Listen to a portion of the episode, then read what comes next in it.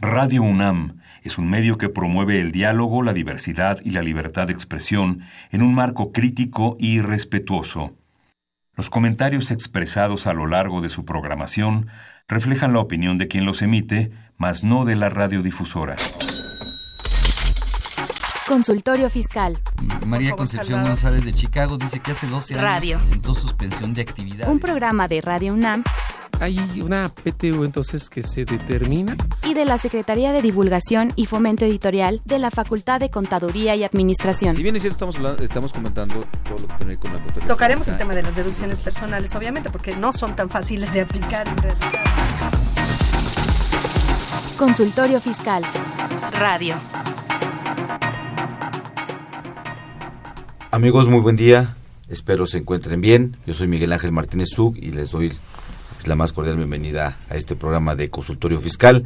Pues bueno, este queremos eh, en, nombre de todo el equipo de aquí que, que, que hacemos este programa mandarles pues muchos ánimos, muchos ánimos a este a todos nuestros conciudadanos que lamentablemente pues bueno a la, a la luz de del terrible terremoto que sufrió nuestro país y en particular varios estados de, de la República, pues lamentablemente están pasando malos momentos. Pues bueno, eh, una, un- una, unas palabras de aliento y que bueno, pues bueno, estamos unidos para, para poderse ayudar. Hay muchos, hay muchos apoyos, ¿no, Carlos? Ah, así es. Bueno, primero que nada, buenas tardes a todos y si nos sumamos a, la pena que les embarga, desde luego, y des- el esfuerzo que se tiene que dar. Y aprovechamos el espacio para comentar, eh, lo hablábamos antes de entrar al aire, que aquellos que hagan donaciones a instituciones u organismos que ustedes ahorita verán en donde los pueden consultar, eh, el Colegio de Notarios se ha sumado para hacer eh, pues la ayuda, en tanto que si la donación o esta ayuda es de dos mil pesos, automáticamente tienen la posibilidad de redactar su testamento sin costo alguno. Para ello lo remitimos a, a Twitter, que es arroba colegio notarios, y ustedes hay que encontrar mayor información, pues simplemente para tener un poco de más este posibilidades de recibir a la par de estar ayudando, ¿no? Claro, claro. Y también este ahorita eh, comentando antes de iniciar el programa, pues tenemos a nuestro invitado, que es licenciado en Derecho, es- especialista en, especialista en Derecho Fiscal, Israel Luis Martínez, que también nos eh, un- un- una noticia, un apoyo para nuestros amigos. ¿Qué tal? Buenos días. Gracias por la invitación. Y este y pues bueno, sí, sumándonos al tema del, del apoyo por, por bueno, pues todas estas situaciones desafortunadas que han sufrido la Ciudad de México y los estados vecinos, este en, en, el despacho nos ponemos a su disposición para brindar asesoría gratuita para todas aquellas personas que lo necesiten en temas este inmobiliarios, en tema de seguros o en general cualquier tema de asesoría legal eh, derivado de estos acontecimientos que se necesite, pues bueno, quedamos a su disposición y este pues bueno, me permito a, a- a dar los teléfonos de la oficina. Sí, adelante. Es eh, 5528-2790, repito, 5528-2790 y 5528-2123. Así es. Pues bueno, mu- muchas gracias. Gracias por esta información y seguramente habrá más información durante eh, que se publiquen en los diarios. Hay muchas personas que también están están apoyando. Eh, pues bueno, eh, comentarles a todos los que están pasando malos momentos que pues bueno, a los que pues afortunadamente no no no no no no pasó alguna desgracia, estamos con ustedes y en lo que podamos apoyar, en lo que podamos apoyar y este y pues bueno, continuemos con el programa Carlitos. Así es, así que bueno, vamos a, a platicar el día de hoy de un tema que yo sé que bueno, ya venía programado, eh, de cualquier manera eh, estaremos atentos a los avances, como comentaba Miguel. El tema de hoy es cultura corporativa, pero hoy nos toca platicar de patentes y marcas, Así es. algo que es muy común. Pasamos por centros comerciales, lo vemos en espectaculares, lo vemos en revistas, quizás alguna imagen, quizás algún producto, pero cómo funciona y esto en qué opera y a su vez la utilidad que tiene, pues es lo que y, y trataremos la hoy. importancia ¿no? que Ah, tiene es. que tiene el tema de, de, de una marca de, de, de este, una patente. Eh, pa- para ello amigos les les les recuerdo nuestros teléfonos aquí en cabina que son el 55 36 89 89 nuestra alada que es el 01 800 50 52 688 y este y pues bueno vamos a nuestro a nuestro promocional también hablando del Para apoyo recordarles que estamos en Twitter, arroba con su fiscal, Claro. para que no solo nos oigan, sino también nos puedan ver. Y bueno, hoy nos vestimos bien para salir en Twitter. Así es. Y, y, bueno, vamos a ver nuestra nuestra cápsula. Si a algunos, a algunos de ustedes les interesa la asesoría fiscal gratuita en nuestra Facultad de Control y Administración.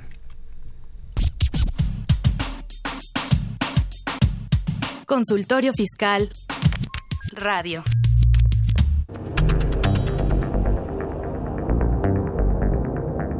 Info Fiscal. 20 de septiembre.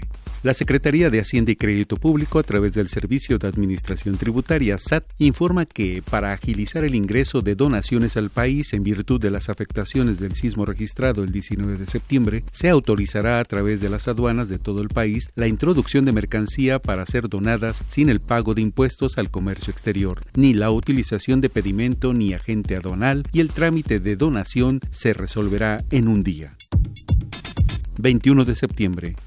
La Secretaría de Hacienda y Crédito Público, a través de un comunicado, señala que facilita la operación del fideicomiso privado Fuerza México, que ha sido constituido en Nacional Financiera por distintos representantes del sector privado con el propósito de canalizar en un mismo esfuerzo todos los donativos y aportaciones que realicen personas, organismos, organizaciones y empresas desde el interior o exterior de la República para apoyar las acciones de reconstrucción en los estados que se vieron afectados por los recientes sismos. 22 de septiembre. La Secretaría de Hacienda y Crédito Público emite acuerdo por el que se dan a conocer los porcentajes y los montos del estímulo fiscal, así como las cuotas disminuidas del impuesto especial sobre producción y servicios IEPS aplicables a los combustibles que se indican para el periodo comprendido del 23 al 29 de septiembre de 2017. 24 de septiembre. La Secretaría de Hacienda y Crédito Público informó que ante las afectaciones que sufrieron los estados de Chiapas y Oaxaca a causa de los recientes sismos, diseñó un plan de acción en apoyo a las familias que resultaron damnificadas por estos fenómenos naturales. En una primera etapa se le dará prioridad a la reconstrucción de las zonas dañadas con recursos del Fonden, principalmente en las viviendas de cientos de familias que la perdieron y para ello se contará con el apoyo de la Secretaría de Desarrollo Agrario, Territorial y Urbano, SEDATU, dependencia que presentará un diagnóstico y un censo en esta materia. Info Fiscal.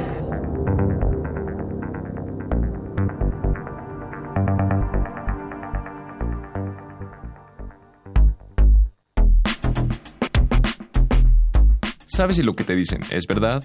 Entérate aquí, en Cuentas Claras. Cuentas Claras. Marcas y patentes. La marca es el signo que hace que un producto o servicio lo distinga un consumidor de otro u otros de su mismo tipo o clase. No significa que al registrarse deba realizarse obligadamente el producto o servicio, pero con eso se obtiene el uso exclusivo en todo el país por tiempo indefinido. Por otro lado, la patente es un derecho que adquiere el inventor o autor de algo nuevo que transforme la materia o la energía existentes en la naturaleza y que le otorga el privilegio del uso y disfrute de esa invención o propiedad industrial. En México, la patente está protegida durante 20 años para que solo su titular puede hacer uso o goce. Si se desea protección internacional, se deberá presentar la solicitud correspondiente en el contexto del Tratado de Cooperación en materia de patentes, del cual forma parte nuestro país desde 1995. Cuentas claras.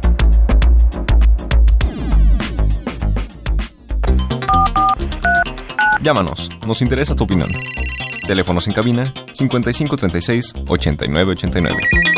Lada 01800 5052 688.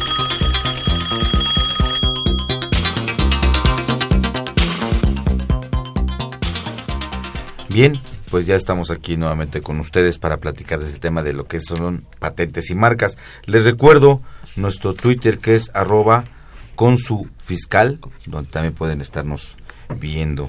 Decimos adiós. Más, más bien les damos un saludo, no decimos adiós. Muy bien, pues eh, este tema, patentes y marcas. ¿Es lo mismo una patente, una marca? ¿Son cosas diferentes? Yo como empresario, ¿cómo me doy cuenta si es una patente, una marca o cómo la registro? ¿Qué es, qué es eso de la patente y las marcas? Ok.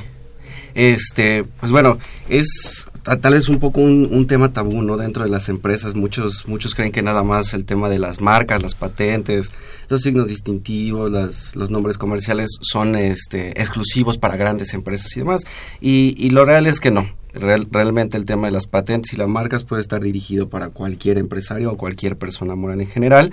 Y este, para iniciar creo que sería oportuno primero hacer la distinción entre la propiedad industrial y la propiedad intelectual, que es un, un concepto que tal vez se utiliza indistintamente o que tal vez pudiese llegar a ser confuso, pero pues que tiene sus, sus asegúnes en cada uno de los supuestos y como su propio nombre lo dice, la propiedad industrial será la, la, referente a las cuestiones industriales, valga la redundancia. En este, en este apartado vamos a encontrar lo relativo a las patentes, las marcas, los diseños industriales, este, y en el tema de la propiedad intelectual vamos a encontrar lo relativo a las cuestiones artísticas, a las obras literarias, al, a los videofilmes, a sus reproducciones, al tema de este, pinturas, esculturas, todo esto. Exactamente.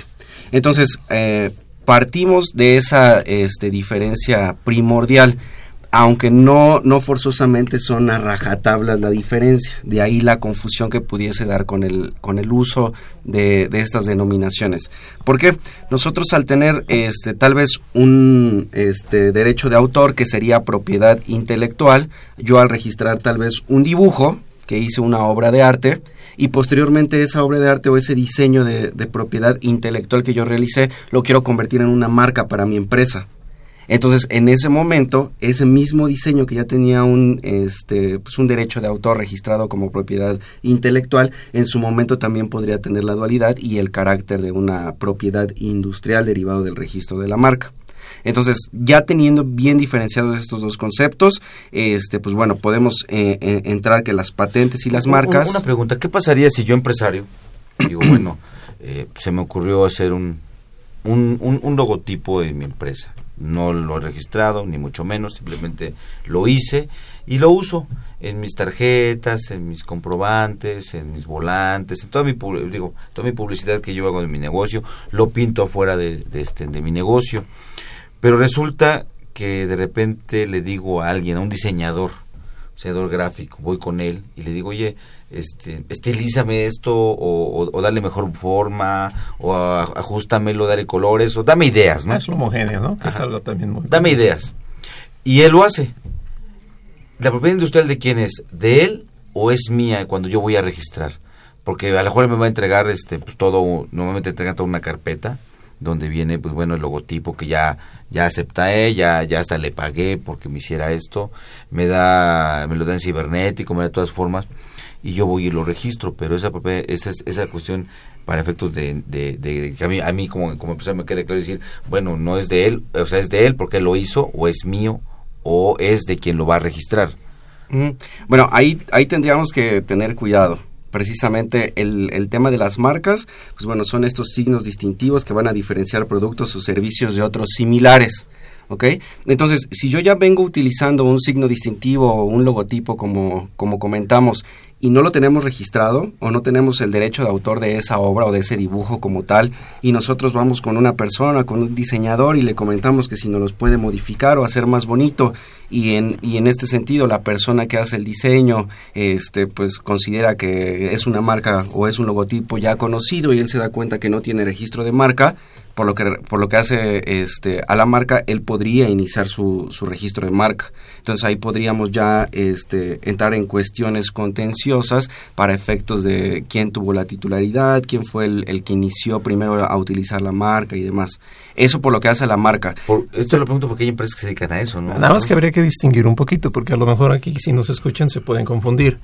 Eh, como bien lo platicamos la marca es la que se conoce híjole, no sé si sea válido ahorita porque este programa no tiene fines mercantiles y desde luego voy a hablar de varias de ellas.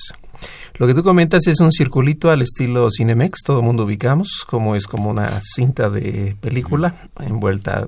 Pepsi también tuvo, pero esos se llaman diseños industriales, que es muy distinto a la marca en sí misma. Quiere decir, la marca se llama Miguel, pero Miguel le da un logotipo, si quieres llamarlo así, para un poco más coloquial entenderlo. Y el diseño que tú generas es quizás el número del yin yang o lo que sería, o, vamos, la diosa de la fortuna. eh, o de la justicia o que de quien tú quieras, ¿no? Entonces, sería efectivamente dos elementos. De alguna manera, lo que bien comenta nuestro invitado es que la propiedad industrial se va complementando respecto de la eh, propiedad intelectual. La propiedad industrial, como es un derecho patrimonial, tiene la susceptibilidad de ser acumulativo, intercambiable y hasta se pueden dar licencias. La propiedad intelectual maneja otro rubro en donde están los derechos patrimoniales, los derechos morales. Esos vamos a dejarlos de lado ahorita. Es todo lo de Lennon y McCartney, obras de teatro, todo eso, paz, lo dejamos a un lado. Le damos carpetazo. Y ahorita nos vamos a que si yo tengo una empresa, vamos a pensar un restaurante eh, de estos que tienen un chile y por ahí están al final dando la idea de que yo me puedo acercar al principio decía como ningún otro lugar, y otro después decía aquí se hace, viven más los momentos, algo así. O sea, se conjuntan varias cosas, el nombre, el diseño industrial, eh, el nombre, pues eh, el eslogan, vamos a llamarlo así. Entonces, todo ese tipo de cosas que lo que tú platicas es de quién es, respondiendo a la pregunta, es tuya. Si aquel otro quisiera tomar la ventaja, sí, lo puede hacer, pero tenemos la, también nosotros la ventaja a su vez de haberlo dado a conocer previamente. Si es que ya está en factura, si es que ya está en papelería membretada. Entonces, esto es lo que enriquece mucho la propiedad industrial, que le vas juntando cositas, primero el nombre, luego el, este, la marca, y así como lo quieras, le vas sumando, como un pino de Navidad. Muy bien. Y, y, y entonces ya con es que tengo diferenciado o establecido qué es lo que yo voy a hacer, para efectos de mi marca, mi logotipo, este, ¿qué, qué tan importante es esto que lo haga o que no lo haga? Bueno, va a depender del, del, de la directriz que se le quiera dar. Desde un punto de vista corporativo, como bien lo comentaba el licenciado, este, pues los derechos de, este, de las marcas pueden ser susceptibles de explotación, ¿ok? También son susceptibles de valorarse. A final de cuentas son un derecho, ¿ok? Entonces, eh, va a depender mucho de la empresa, el tema eh, corporativo, el esquema empresarial que esté utilizando para el efecto de la marca que se le pueda dar. ¿ok? Porque la marca se vuelve un activo más de la empresa, un activo más que puede explotar a través de, este, pues de regalías o la, obtención de regalías por parte de la empresa o como estrategias también para efectos este, pues ya eh, meramente contables, para efectos de, deducciones. Inclusive por ahí hay este, pues algunas prácticas medio mal vistas por parte del SAT, donde también nos va a señalar este, que en este tema de patentes y marcas eh, ciertas deducciones no van a estar autorizadas cuando se realicen con partes este, relacionadas residentes en el extranjero y demás. Entonces, realmente lo que tú puedes hacer con una marca dentro de un aspecto corporativo va a depender más de tu logística de negocio que como tal el, simple hecho de tener una marca. Si tú registras una marca y no le das un, un, aspecto corporativo adecuado, tenerla o no tenerla realmente sería lo mismo. El tema de cuando tú vas a registrar una marca es porque ya tienes una directriz eh, tanto de negocio como corporativa de cómo la vas a utilizar y cómo la vas a implementar corporativamente. Ahora, hablando patrimonialmente, eh, para, para mí como bueno, para el empresario, es, es, es, importante tener su marca, no es importante, o, porque de repente, bueno, la marca puede tener un valor y después este pues podemos vincularlo con el concepto de franquicias, ¿no? De que ya la franquicia, pues bueno, ya sería la explotación en un momento dado de, de, de, una marca o de una patente, ¿no? Es correcto, aunque la franquicia iría un poquito más al tema del know-how, eh, que como tal de, la marca como tal. La, la, marca, como bien lo comentaba el licenciado, es tu signo distintivo. Es lo que, va, lo que va a diferenciar tus productos o tus servicios de otras personas. Cuando tú veas el logo vas a decir, ah, mira, aquí está el despacho de Miguel Ángel, porque tiene su, su marca y eso es lo que le da un valor agregado a tu servicio. Puede, ser que tus servicios en el, en, en, el mundo comercial de los negocios estén valuados a, a, cierto nivel todos es, ese mismo tipo de servicios, pero tu marca le puede dar una plusvalía que, que contablemente pues es el, el, crédito comercial ¿no? que, que se va dando es como el apellido de la empresa, vamos a llamarlo así. Lo diré un poco burdo, pero es común eh, lo vemos en ropa, por ejemplo, ¿no? La gente ubica las marcas por el nombre. Diseñadores eh, famosos, y uno de ellos es el que en algunos años hubiera confeccionado ropa incluso para el sector nazi. Hoy en día lo conocemos como Hugo Boss. Hugo Ferdinand Boss, él generó precisamente algunos diseños y ya después le encargaban otros. Pero nunca falta, es común, aquel que va usando algo que no es original y nos damos cuenta porque el logotipo está mal y cosas así. Entonces ahí se combinaron dos cosas, del nombre y el diseño. Lo que está discrepando es el diseño. Contestando nuevamente la pregunta, ¿qué tan importante es? Es todo. Es la base. Si lo que yo vendo son churros y los churros les quiero llamar moro, ¿no? pues entonces tiene que llamarse churros moro y, y, vamos como tal registrar la marca, aunque yo después ya le haga un diseño industrial un poco más estilizado y después le pongo una frase comercial para que pueda llamar la atención y pues, el marketing y todo lo que conocemos. Pero sin marca es como, como ir al cine sin palomitas, ¿no? O sea, no, no hay. No se disfruta igual. Pues, y, y, y, por ejemplo, la, la, la, la, la marca. Ya hice, ya, ya, ya identifiqué, ya la, ya, ya la decidí, ya la registré. ¿Es complicado registrarla? Eh, realmente complicado no es, el procedimiento no es complicado. Eh, administrativamente y en cuestión de gestoría es sencillo relativamente hablando. Aquí la cuestión es eh, la clasificación, ¿ok? En términos de la ley de, propiedad industrial, este, en el artículo 93 se va a establecer que la clasificación de los productos o de los servicios será de acuerdo a lo establecido en el artículo 59 del reglamento de la ley de propiedad industrial. Este artículo 59 nos refiere al, al, al, al, tratado NISA referente a la clasificación internacional de productos y servicios para la obtención de las marcas. En, en este, este pues, tratado lo que vamos a encontrar van a ser 45 clasificaciones, en las cuales 34 clases van a ser para efectos de producto y 11 clases van a ser para efecto de los servicios. Entonces, realmente lo que lleva un estudio para efecto de la clasificación es hacer este estudio de, de, las clases que va a ser tanto de tu producto o de tu marca. ¿ok? Esa es una parte. Y la otra, estudiar qué tipo de marca es la que vas a, registrar. Tenemos marcas nominativas, este, marcas mixtas, tridimensionales, o sea, tenemos una gama de posibilidades para nosotros este, implementar nuestra marca. Entonces, eh, derivado de esta situación de la clasificación que se haga NISA más la elección del, tipo de marca es lo que nos va a, a, regir el procedimiento para saber si cumplimos o no los requisitos correspondientes. Y, y, y, pues bueno, es lo que llevaría el estudio como de fondo para efectos de la obtención de la marca. Ya el tema del procedimiento este, es sencillo digo, el, el, el, propio INPI, bueno, es una autoridad administrativa, a partir de que presentas tu, tu, este, tu solicitud de registro de marca, tendrán un plazo de cuatro meses para poder responderte y podrán también hacerte requerimientos. ¿Okay? Aquí una salvedad que tiene el, la, propiedad, el, Instituto Mexicano de la Propiedad Industrial es que, este, pues bueno, cada uno de estos requerimientos y cada uno de los documentos que vas presentando dentro del procedimiento para la obtención de la marca tiene el costo de, de, de ciertos derechos. Tienes que ir pagando los derechos por cada cumplimiento de un requerimiento, por la solicitud de la marca y demás. El trámite per se es sencillo administrativamente hablando. Lo que lleva un trasfondo de estudio es precisamente la clasificación y el tipo de marca que vayas a utilizar en acuerdo con tu logotipo. Aquí yo incluso quisiera sumar un poco el comentario para quienes nos escuchan y estén interesados o en algún momento eh, tramiten su marca. Que tengan mucho cuidado porque, bueno, pues en el país se dan ciertos eh, giros de oportunidad. Existen algunos, eh, no sé si llamarlo despachos o empresas privadas, en donde como la información es pública, alguien puede estar atento de quienes están buscando la, el registro de marcas. Uh -huh. Y luego envían a los demás formatos, o sea, a los interesados formatos, como diciendo, ya va a estar su marca, nada más pague 9 mil pesos y va.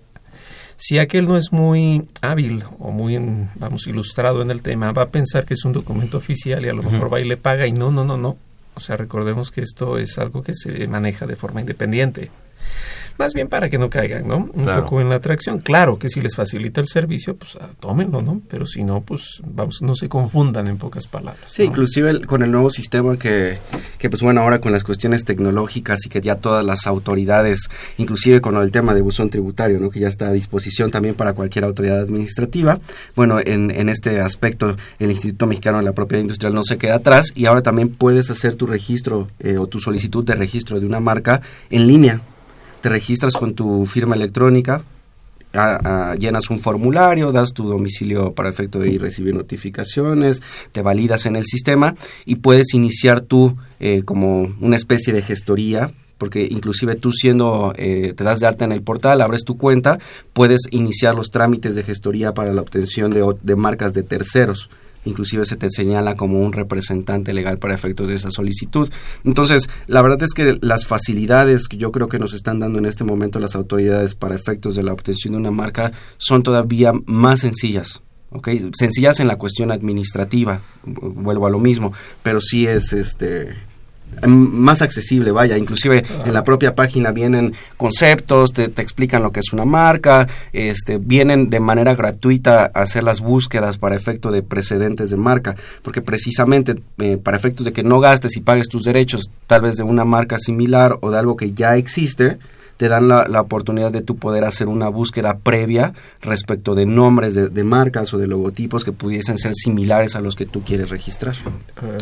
grado de confusión bueno, pues simplemente es tener bien presente y en el momento que se busca usar como estrategia fiscal, pues ahí cambia un poquito la historia, ¿no? Claro. Pondré un ejemplo burdo para la gente que nos escuche y vea un poco la utilidad sana, ¿eh? Desde luego no una estrategia así de que vamos a hacer EFOS y EDOS, nada de eso. Muchos socios me refiero a socios de sociedades mercantiles, SA y cosas de este estilo, lo que saben muy presente es que al momento que reciben dinero de parte de su sociedad, se puede ir el pago a una tasa muy elevada, incluso al 35, lo dice la propia ley del impuesto sobre la renta. Algunos de ellos entonces lo que pretenden es ser titulares de una marca, ponerla en renta a la empresa para que con esto se van a la tarifa y quizás el gravamen pues, es un poco más bajo y ahí es donde surgen dos dudas principales en la práctica. Dado que la marca se trata de un intangible, todo el mundo se pregunta, entonces no sería algo que generara el IVA, porque conforme a la ley del impuesto sobre la renta, artículo 19, solamente se da el uso u otorgamiento, eh, vamos, el uso o goce, pues, de bienes tangibles.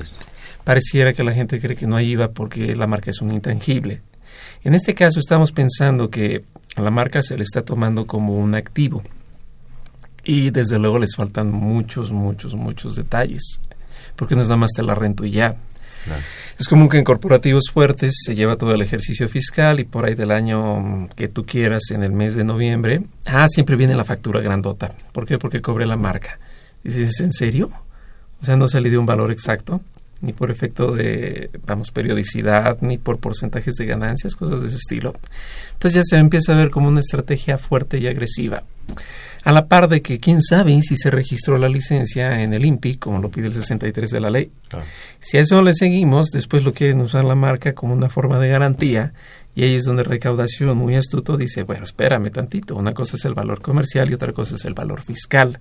Yo en mis activos tengo registrada la marca, ¿con qué tipo de valor? Claro ahí es donde viene, ¿cómo se Se ponen más complicadas las cosas. No, y todavía peor aún, eh, le, buscan dar un valor a la marca y después esa marca buscar la deducción de ese valor, ¿no? Si le quieren dar los dos, ¿no? sí, la verdad ahí estén amigos, este, eh, escuchas, no se dejen engañar, analicen muy bien porque sí, este, lamentablemente, y con empresas de cierto nivel, ¿eh? se buscan hacer este tipo de estrategias.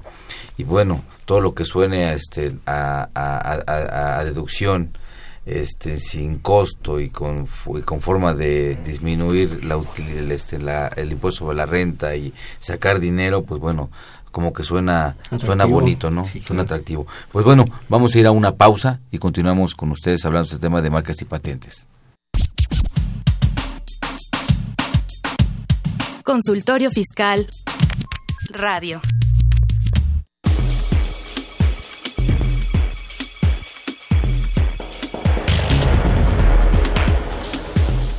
En esta nueva edición, la 674 Consultorio Fiscal, como siempre, presenta interesantes artículos de corte jurídico, laboral, contable, financiero y fiscal. En este ejemplar, Liz Miriam González Barajas identifica el gravamen de operaciones internacionales que utilizan cloud computing. José Manuel Belderrain Sáenz proporciona un análisis cuantitativo del aumento en el padrón de contribuyentes. Berenice Patricia Ramírez López y Gabriel Vadillo González examinan la UMA y su impacto en las pensiones. Carmen Karina Tapia Iturriaga y Arturo Morales Armenta realizan una cuenta regresiva. No hay prórroga. CFDI versión 3.3. Estos y otros temas de gran interés se presentan en el número 674 de Consultorio Fiscal. Suscripciones a los teléfonos 5616-1355 y 5622-8310. También a través de la tienda electrónica publishing.fca.unam.mx o en la página electrónica de esta revista consultoriofiscal.unam.mx.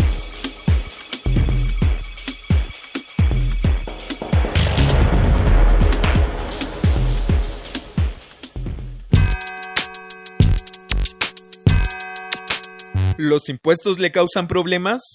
¿Dolor de cabeza? Ay, ¿qué le puedo decir? ¿Problemas de estrés? ¿Malestar estomacal? Ay. ¿No puede dormir? ¿Cuenta ovejas hasta el infinito? Basta de sufrir. Nosotros tenemos la solución. La Facultad de Contaduría y Administración te asesorará en tus obligaciones fiscales, laborales y de seguridad social, tanto de manera personal como vía telefónica. Así es, ya no te preocupes por tu declaración anual. El Departamento de Asesoría Fiscal Gratuita, que se encuentra en la División de Estudios de Posgrado, te ayudarán en lo que necesites. ¡Oh, qué bien! ¿Y qué tengo que hacer? Solo tienes que llamar al 5550 7998. Y no solo te atienden de manera personal o telefónica, también contamos con correo electrónico. Sí, escuchaste bien. Correo electrónico. Escribe a consultoriofiscal.fca.unam.mx. Con toda la ayuda que tendrás por parte de asesoría fiscal gratuita, tus malestares se irán al...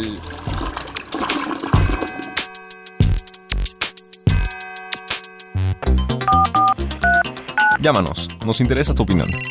Teléfonos en cabina 5536 8989.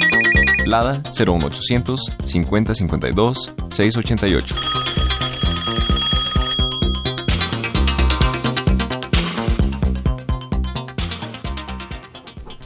Bueno amigos, continuamos con este programa de consultorio fiscal donde estamos hablando de lo que son patentes y marcas. Eh, nos quedamos este, eh, viendo la, la, la, importancia y todo eso de lo que es la marca, que es una marca, es una patente. Pero luego tenemos un, un, punto importante que es que a veces es lo que llama la atención para hacer este tipo de registros o darles, o darles esto, que es darles un valor para darles un efecto en la parte financiera de la empresa, que es básicamente la contabilidad, y en la parte fiscal donde bueno también hay un sinfín de prácticas no que, que pues, bueno muchas son no por usar el nombre que usa el SAT de indebidas, pero no tienen lógica de negocio, no tienen lógica de, de, operativa y lo único que se busca es hacer una cuestión nada más meramente de flujos, ¿no, Exacto, pues es, es lo que propiamente prevé el, eh, la propia ley de impuestos sobre la renta cuando nos rechaza las deducciones con las partes relacionadas en el extranjero porque precisamente lo que tú puedes hacer con tus partes relacionadas en el extranjero, cuando tú les este, quiere pretenden hacer deducibles regalías que como tal no están teniendo el efecto real de una razón de negocio donde realmente no se está explotando la marca y simplemente la estás pasando de una de tus empresas a otra para tener el efecto fiscal de la deducción, pues es claro que no hay ninguna razón lógica de negocio y más si tu parte relacionada está en el extranjero, pues el derrame económico correspondiente pues también este pues está yendo, ¿no? Entonces, este, si este, tema, este, este tipo de, de, esquemas este, que se hacen con las marcas, pues son esquemas arriesgados, eh, y no por el, el hecho de que no se permitan, no quiere decir que no se puedan hacer. ¿Ok? Sí se pueden hacer deducibles regalías para este, partes relacionadas en el extranjero, salvo ciertos requisitos. Debe de tener una razón de negocio real, la, la, las regalías o la marca o la patente que se esté explotando por derecho de estas regalías, pues no tuvo que haber sido de, de la parte relacionada del residente en México, la tuvo que haber adquirido de un tercero. Hay reglas. Hay reglas en las cuales... Controlada, ¿no? Controladora. Exactamente. Son las reglas del BEPS que dieron lugar al 28 fracción 31. Entonces ahí habría nada más a los que nos escuchan, como bien nos dice un invitado, este, pues corroborar, ¿no? La estructura, yo lo diría más bien operativa, ¿no? Corporativa de todos estos consorcios internacionales para saber la, la relación y proporción que guardan con otros por si es una, primero que nada, una sociedad transparente y posteriormente si es controlada una por otra, ya sea de allá para acá o de aquí para allá, y a su vez, pues que esto esté sin duda registrado y a nivel internacional. Claro. También eh, se, se, da aquí a, nivel a nivel en casa, a nivel casero, aquí en, el país, el tema de eh, en, lo que es el registro de la marca hay dos conceptos, o un, concepto muy particular que habla de la, titular, la, la, titularidad o la cotitularidad de la marca, ¿no? Que viene siendo una copropiedad. realmente. Pero es el concepto que maneja la ley. Es la, copro, la cotitularidad. Y muchas veces decimos, bueno, la marca, pues este, en la mayoría de los casos, como que cuando se registra, se registra a nombre de la empresa. Vamos a hablar en este caso de una persona moral. Y algunas veces a nombre de la persona física, los socios, o el socio mayoritario en, en, en, algunos casos, ¿no? Y, de, y luego este socio le cobra regalías a través del otorgamiento del uso goce o la renta de la marca a su empresa. Entonces ahí, ahí en, en, en estas prácticas, ¿qué, ¿qué tan viables son? ¿Qué tan reales? ¿Qué tan productivas? ¿Qué tan, qué tan buenas son? Ahí, va a depender.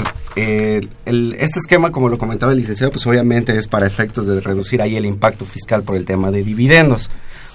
No es lo mismo estar tributando bajo mi régimen general de dividendos, donde me están dando mis utilidades, a que me los den de regalías, y aparte las regalías en términos del, del, ley de impuestos sobre la renta, pues bueno, se irán de acuerdo a la tabla del 152, el límite inferior y el excedente se le aplicará la tasa. Entonces todavía yo tengo la oportunidad con, con una estrategia de esta índole, en vez de sacar dividendos, estar teniendo regalías, e inclusive estar en la, en la tasa que me convenga para efecto del pago de impuestos.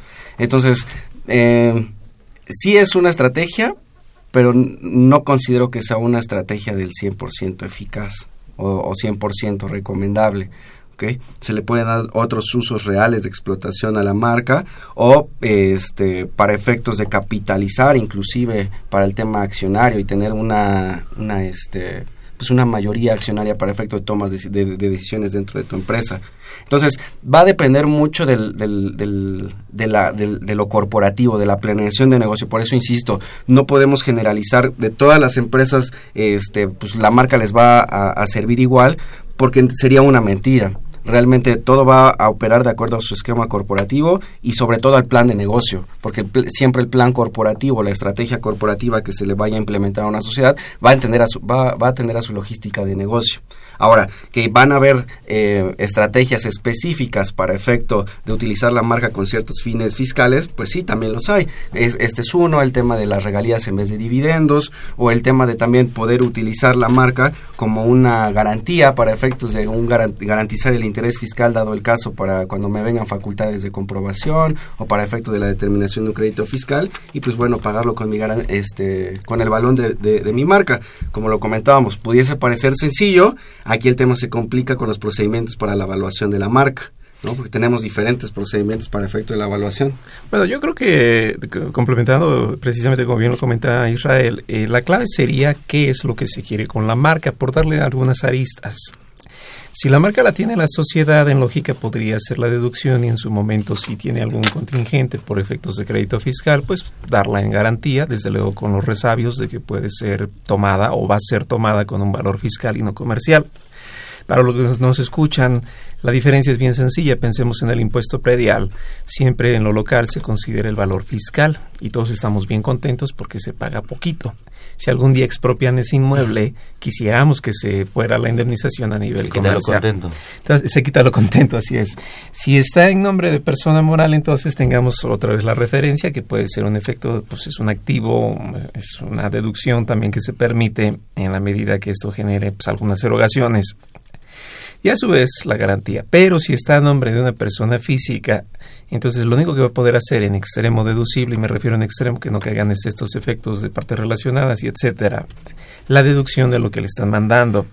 Sin duda implica dar los avisos al INPI y esto es importante por dos efectos. Primero porque el SAT, recordemos que no se basa en pruebas privadas, siempre van a ser públicas, recordemos que siempre pide que se le vea escritura y etcétera, entonces teniéndolo registrado en el INPI, pues como tal me la va a creer más. Segundo, una marca que no se usa puede caer en des, vamos, valga la redundancia, cae en desuso y se puede perder. ejemplo de tantos productos comunes como Kleenex, aspirina, platicábamos hace un momento, que constantemente se vuelven a refresh, a darle otra vez, para que vean que sí se usa. Entonces, la respuesta, porque creo que es pregunta de alguien que nos Así escribe, es, ¿verdad? Es una pregunta. Y, y aquí, este, eh, a mí me, yo como empresario ya registré mi marca. Ya hice todos los trámites, ya la tengo.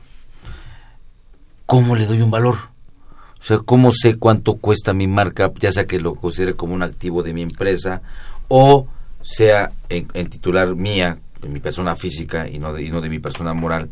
¿Cómo le doy un, un- un valor a una, mar- a una marca para efectos de, por ejemplo, determinar las regalías? Porque al final del día, comentabas tú dar, este, bueno, comentaban ustedes más bien, el, el tema de que a lo mejor la voy a dar, la, la puedo dar en garantía. Perfecto. Y va a tener un valor, el valor contable, el valor fiscal, digo, perdón, el valor comercial, perdón, y el valor fiscal, como bien lo comentabas, Carlos. Pero ese valor, ¿cómo lo determino? ¿Cómo sé cuánto va a costar mi marca? ¿Cuánto lo voy a registrar en mi contabilidad como un activo en mi empresa? ¿O para mí cuánto va a valer para yo eh, poder determinar este eh, alguna regalía? ¿no? Sí, bueno, el, el- el tema aquí es, eh, existen diferentes procedimientos para efecto de la evaluación de una marca. Tenemos los procedimientos de evaluación de costos, tenemos este, prácticas de campo donde se hacen estudios a la población para ver el impacto social que tiene tu marca en la sociedad. Entonces, el, el- el- el procedimiento para la, para la evaluación de la marca no es estricto ni es rígido va a depender de estos estudios económicos que se hagan a tus productos, a tus servicios, derivado del, del- de, de costos y del impacto que tiene en la sociedad para poder saber cuál es el valor que va a tener tu marca. ¿ok? Esto para, para efectos de la, de la evaluación y tener un valor este, comercial. ¿Eso se hace con algún alguien certificado? a- a- ¿Hay algún, algún personaje que, a que tenga yo que dirigirme para que de verdad tenga, tenga mm, como bien Tenga comentaba Carlos, validez. decir, la validez cuando venga una autoridad o incluso la puedo dar en, en, en, en- en garantía para alguien más o alguien que quiera también usar mi marca, pues cuánto le voy a cobrar por ello, ¿no? Pues Habrá es- algo que tenga es validez. toda una ciencia. El artículo 3 del reglamento del Código Fiscal me señala quiénes son los institutos eh, autorizados para dar eh, precisamente avalúos, pero eso es una parte fiscal. No obstante, lo que sí debemos tener presente es que el corredor, que es el favorito o al que siempre se le encomienda esta actividad, dicho sea de paso, hacer avalúos es una actividad vulnerable de la ley de lavado de dinero. Eh, trae de colación, vamos, nos llevaríamos 20 programas porque es una situación bien delicada. Principalmente se van por el efecto indiciario. ¿Qué me refiero por el efecto indiciario? El de devaluación, este, deflación. Y ya ves que ahorita por la propuesta y el plan económico del siguiente año es que hasta superávit vamos a tener. Ya me puse muy contento, ¿no? Creo que descanso bien entonces. Es un efecto muy técnico. De alguna manera, pues no sé cómo veas Israel, pero para la gente que lo ve como un, vamos así como el mapa, ¿no? Ah, voy y la doy en garantía y se acabó y ya no, pues no es así de fácil. Sí, es correcto. Es Inclusive para, ni para la marca ni para ningún bien. O sea, no es este, que cualquier bien sea susceptible de, de poder ser embargado. Inclusive hay un orden de prelación que el propio 145 del Código Fiscal los establece. Y aparte, con la reforma que ya hubo al Código Fiscal, es discreción del ejecutor en ese momento señalar que sí y que no embargar. Entonces, sí, como lo bien, bien lo comenta aquí el licenciado, no nada más es que ya por el hecho de tener mi registro de marca yo lo pueda dar en garantía. Porque precisamente la garantía del interés fiscal, dado el, el momento, pues tiene que cubrir la parte de las contribuciones que, se, que en su momento puedan estar sujetas a un adeudo, más los 12 meses siguientes. Yo creo que ahorita que estamos en esto, si me lo permiten, quisiera aclarar que la renta de marca sí genera IVA, ¿eh? O sea, yo dije eh, hace unos minutos, no menos, como hace 10, que este que no generaba el IVA en la idea de algunas personas por ser intangible, pero la verdad es que lo tenemos tan sencillo en el artículo 14, Claro. fracción sexta. Sí, o sea, nada más para lo que nos escuchan. ¿Rentan marca? ¿Pasa IVA? Sí. Y tanto para marcas y patentes, con excepción de las patentes de fa- este, los, los, farma- los fármacos de patente, están al cero. Claro, por el efecto del artículo 2. Es correcto. Ahora, nada más un punto básico también que, que- que lo conozcan quienes nos escuchan. Las patentes son improrrogables. Las marcas de uso exclusivo y explotación son prorrogables. Ahora, ojo, porque luego Mira, también se ¿qué deriva... te parece, sí. Carlos, si te hacemos una Claro, claro. esa diferenciación entre prorrogables y no prorrogables? Y incluso, gracias amigos, a los escuchas que nos han hecho varias preguntas, vamos a darle respuestas de ver nuestra pausa de impuestos en la historia.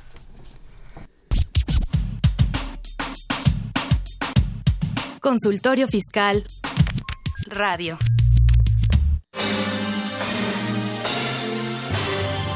Impuesto en la historia.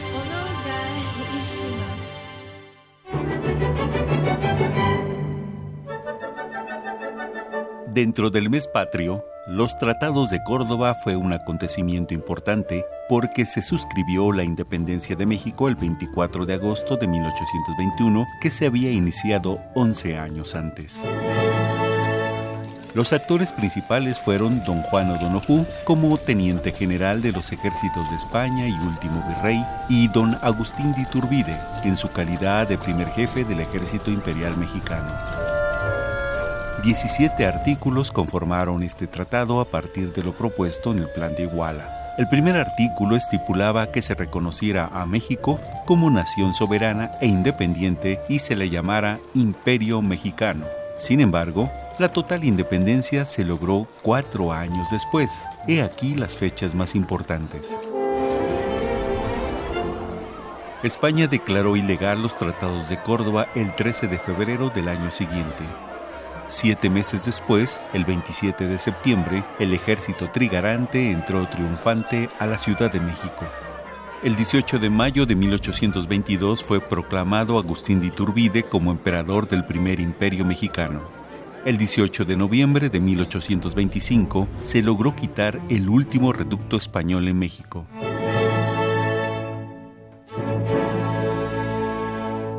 El castillo de San Juan de Ulúa. Impuesto en la historia.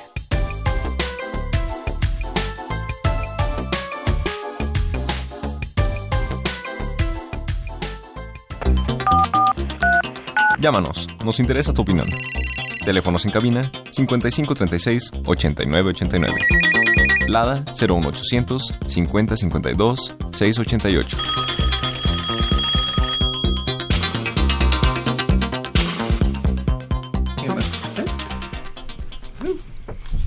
Bien. Bien, amigos, pues continuamos con, con hablando de, de lo que son patentes y marcas.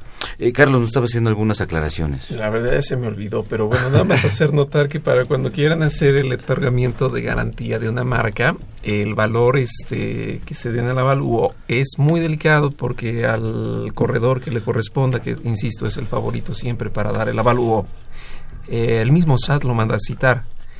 Lo manda a citar en una mm, práctica común, llamémoslo así, y le cuestionan cuál fue el método de evaluación entonces, solamente el consejo que yo quiero dar es, eh, no crean que es como receta de cocina, que le pongo dos de azúcar y ya quedó. O sea, sí lo van a cuestionar al corredor, sí le van a pedir que vaya.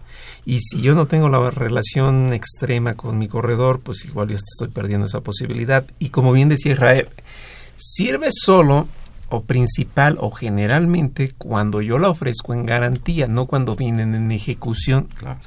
Recordamos que las reglas son distintas. Si yo estoy ofreciendo en garantía, tiene que incluir el valor del crédito y los accesorios proyectados 12 meses adelante, nada de tres veces, no. La principal accesorios 12 meses adelante, pero si viene en ejecución, esa regla no vale. Entonces, que tengan cuidado nada más, ¿no? Muy bien, pues vamos a algunas preguntas que nos hacen nuestros amigos radioescuchas. Nos habló Antonio Álvarez del Estado de México, dice, hace 10 años registró una marca y pagó y cuatro meses después le dijeron que no se podía registrar para que no cumpliera los requisitos, ah, porque no cumpliera los requisitos. Pregunta, ¿qué hacía quién se puede, o sea, hacia quién se puede dirigir por asesoría, teléfono o lugar? Pero bueno, ¿qué, qué podría ser esta persona? Sí, bueno, eh, si el trámite lo, empezó hace 10 años, pues lo más seguro es que a ese trámite ya le haya dado carpetazo el, el. Tendría que iniciar este, de nueva cuenta su trámite y como lo comentábamos, el aspecto fundamental para efecto del registro de la marca es el estudio previo que se va a hacer de la misma. Ver que no haya este, un producto o un servicio similar, de nombre similar, o que tu logotipo no sea similar al mismo, que hagas debidamente tu clasificación y en caso de que sea una marca nominativa, por ejemplo, estas que las, nominativas son las que se componen de, un, de letras y signos, este, que estén debidamente representadas las letras, porque muchas veces quieren utilizar, eh, no sé, cierto tipo de diseño de letra que para el INPI no se distingue bien si es una A o es un 4 y demás, y este tipo de, de, de situaciones son los que generan los requerimientos o en su momento pueden llegar inclusive a la, a la no obtención del registro marcario. Ahora, aún en el supuesto se tendría que analizar este, todo el procedimiento como tal eh, hasta el momento de la resolución por parte del INPI para saber si se otorga o no el registro marcario y en su momento pues tenemos también los, los medios de defensas correspondientes ante el Tribunal Federal de Justicia Administrativa. Inclusive hay una sala especializada en materia de propiedad intelectual que, que, que resuelve este tipo de, situaciones. ¿no? no hay que perder de vista que al final de cuentas es un procedimiento administrativo y está sujeto a, a, a un control jurisdiccional. Muy bien. Eh, también nos habló Isabel Juárez de la Ciudad de México, de Iztapalapa. Eh, dice, eh, tienen, venden alimentos y tiene la marca de la familia. La pregunta, ¿la marca se puede usar por toda la familia? Y comenta, la marca está a nombre de una de las hijas. Ok, bueno, igual, este, el registro marcario, como hace un momento lo, lo, comentabas, tiene la situación de quién va a ser el titular de la marca. Es decir, el titular de la marca va a ser aquella persona que en términos legales va a poder hacer el uso, la explotación de esa marca. ¿ok? Si es una marca familiar que están utilizando indistintamente y no hay ningún conflicto legal, de acuerdo, no ha habido ningún problema. Aquí la situación es que si el día de mañana entre hermanos, entre familiares o el momento que llegue a fallecer el titular de la marca, este, pues es susceptible también de una sucesión, ese título marcario, si todavía está vigente. Entonces ahí es donde se podrían venir los problemas. Ahora, si quieren que sea este, la, la, marca como tal una cotitularidad de la marca, pues bueno, se podría hacer el trámite correspondiente para efecto que todos tengan las partes proporcionales del registro marcario o se haga la sesión. De hecho, yo nada más complementaría, es vamos, en abono para que nos, eh, quienes nos escuchan tengan más enriquecido el tema. Si entre ellos se cobran por el uso de la marca o no, también es otro tema a considerar. Yo recomendaría, igual como lo dice Israel, que más vale que si ya está registrada la marca y desde luego le están dando obviamente el seguimiento para que jamás vaya a caducar, eh, pues que generen las licencias. Porque no vaya a ser que alguien de la familia también tenga a un amigo muy allegado y entonces empieza a abrir y pues yo creo que más vale tenerlo todo en orden y que se vayan poniendo los documentos adecuados tanto por auditorías como por efectos pues de este tipo de conflictos por marcas. Claro. Bien, también nos habló Alejandro Rubalcaba de la Ciudad de México. Él dice, si pago una comisión al extranjero por uso de marca, ¿debo hacer retención de ISR por pago al extranjero? Va, bueno, va, de, va a depender ahí del, este, del contribuyente que sea, ¿no? También. Eh, por, para, para efectos si es una... Eh, el, el, tema ahí es la, las regalías. Entonces, si yo le estoy pagando, este, al, o sea, una persona moral me está pagando y demás, pues tendrá que venir la retención en términos del IDI, pues sobre la renta, como lo menciona. Ahora, también ahí hay un punto importante de tratados internacionales. Habrá que ver con qué país bueno, está pagando. los- para ver si hay porque, tratado para evitar porque doble es un- tributación. Es correcto. Y ya- pero además que en el tratado, normalmente en, en la mayoría de los tratados, se toca el tema de las regalías. Normalmente hay que haber que haberse apartado con qué país está celebrando ese ese tratado, ese perdón, es- esa operación de pagarle los Sí, este, los, los criterios de vinculación para el pago de la contribución en el tratado internacional, por lo general es del, del- el- de la fuente de riqueza en donde están obteniendo las regalías. Tendríamos, eh, en caso de que sea este el supuesto, este, pues bueno, acudir al tratado internacional del, del país Claro. contratante para ver cómo se establece en ese caso en particular los cánones o las, las regalías Pero- pero, correspondientes. como bien lo dices, además del tratado, yo le sugeriría, si es con Estados Unidos, checar el FATCA, porque recordemos que se requiere el formato G8 o G9, dependiendo de qué tipo de sociedad sea, y se vuelve a ser agudo el tema de la retención. Claro, muy bien. Eh, bueno, es una pregunta que... Bueno, sí, también nos, nos, nos habló de por Twitter, escribió por Twitter, sí. M. Gutzal, gracias. Eh, dice, finalmente, ¿le conviene al socio accionista tener la marca en lugar de la sociedad? Depende. Depende, no todo. Es como, lo diré rápido. Diez se enfermaron de gripa. Espero que Israel no, porque luego toser, las clase de tos. No todos tienen la misma garganta, no a todos les toca la misma medicina, no todos son alérgicos a lo mismo. Lo mismo, depende, ¿qué quiere? Claro, Muy bien. Y una pregunta que también hizo Elizabeth Garduño, de aquí de la Ciudad de México, dice, así que lo comenta, ¿a qué se refiere la reforma a los artículos 16 y 17 constitucional publicado en el diario, en el de oficial de la Federación? Pone aquí el, el 15 de septiembre, pero... Fue, fue 18, ¿no? Fue 18, ¿no? Sí. sí. Tiene, tiene que ver este tema con la cuestión de los procedimientos o procesos orales en el cual, este, pues bueno, existía como una especie de contradicción, como, como, como lo veo, no sé si compartan la, situación, es que aparte, de, o sea, en, México se está implementando mucho la oralidad dentro de los procedimientos y como tal lo que se busca para efecto de evitar las cargas de, y, y, seguir teniendo nuestros jugados llenos y llenos y llenos de asuntos es la solución de controversias no, no, no litigiosas o no contenciosas.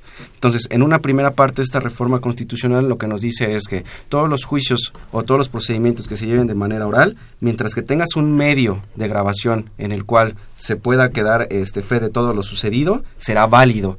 Con esto que, está buscando la Constitución, pues aparte de grabar, tienes que transcribir, pues da lo mismo, sigues utilizando tus bonches y tus bonches de papel y te sigues llenando y llenando y llenando de expedientes. Con esto lo que nos permiten es tener otros medios para poder tener regulado toda esta situación y en una segunda parte habla de, este, de, esta cuestión para asuntos familiares y civiles, de poder este, regularlos eh, no contenciosamente y inclusive señala que se expedirán las leyes correspondientes para estos efectos. Muy bien. Pues, pues, pues el otro tema es que hay un Código Civil Federal y ya, pero no más. Muy bien. Pues bueno, esas son este, eh, las, en lo que consisten las, las reformas a nuestra Constitución. Y bueno, algún comentario final para nuestros amigos Radio Escuchas Israel. Este, pues no hay una, una regla.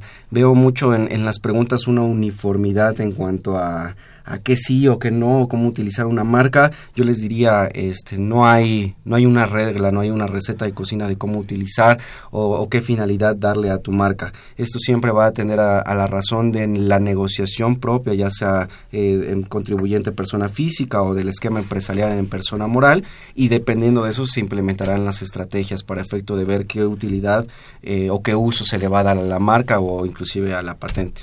Claro. Amigo, ¿alguna comentario final? Nada más recordarles a todos que pese a los días eh, grises que vivimos y de alguna forma, pues todavía la, la, la, resaca, llamémoslo así, ¿no? De un mal momento, pues echémosle muchas ganas, estamos todos para apoyarnos y, bueno, pues seguimos adelante. Claro, y para el apoyo, ¿quieres volver a, mencionar los teléfonos? sí.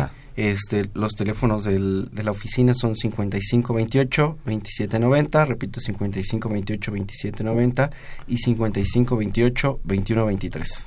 Bien, ahí para cualquiera que tenga alguna algún, algún apoyo de manera gratuita. Claro, asesoría de, cualquier tipo, de eh, no sé si tenían algún seguro de respecto de sus viviendas o si están viendo la tramitación de algún apoyo para efectos gubernamentales o de manera general perdieron, este, no sé, tuvieron algún derrumbe y perdieron documentos importantes, necesitan hacer la tramitación eh, pendiente de, de algún juicio, algo que tenían, que se quedaron sin información, sin nada, cualquier tema relacionado jurídico donde les podamos brindar asesoría, pues estamos a sus órdenes. Pues muchas gracias Israel.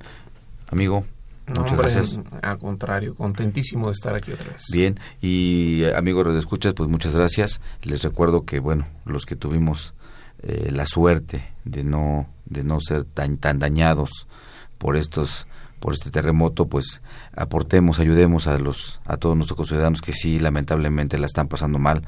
Cualquier ayuda, de verdad créanme que es buena. Lo vivimos viendo algunas comunidades de cerca y, y bueno, toda la ayuda que podamos darle será muy importante y fundamental para ellos. Eh, no me queda más que despedirme.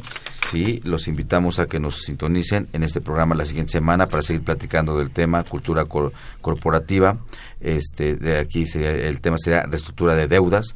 Agradecemos a, nuestro invitado por acompañarnos. Esta fue una producción de Radio UNAM. En los controles Humberto Sánchez Castrejón. En la producción por parte de la Secretaría de Divulgación y Fomento Editorial de la Facultad de Control y Administración, Nezahualcóyotl Jaran, Juan Flandes, Alba Villegas, Tania Linares, Miriam Alejandra Jiménez, Edgar López, Diana Flores y Alejandro Rubalcaba. Este, bueno, la Facultad de Control y Administración agradece a los conductores invitados de este programa, quienes participan de forma honoraria. La opinión expresada por ellos durante la transmisión del mismo refleja únicamente su postura personal y no precisamente la de la institución. Pues amigos, que tengan una muy buena tarde. Me despido de ustedes, soy Miguel Ángel Martínez Uc. Hasta la próxima. Consultorio Fiscal. Un programa de Radio UNAM y de la Secretaría de Divulgación y Fomento Editorial de la Facultad de Contaduría y Administración. Consultorio Fiscal Radio.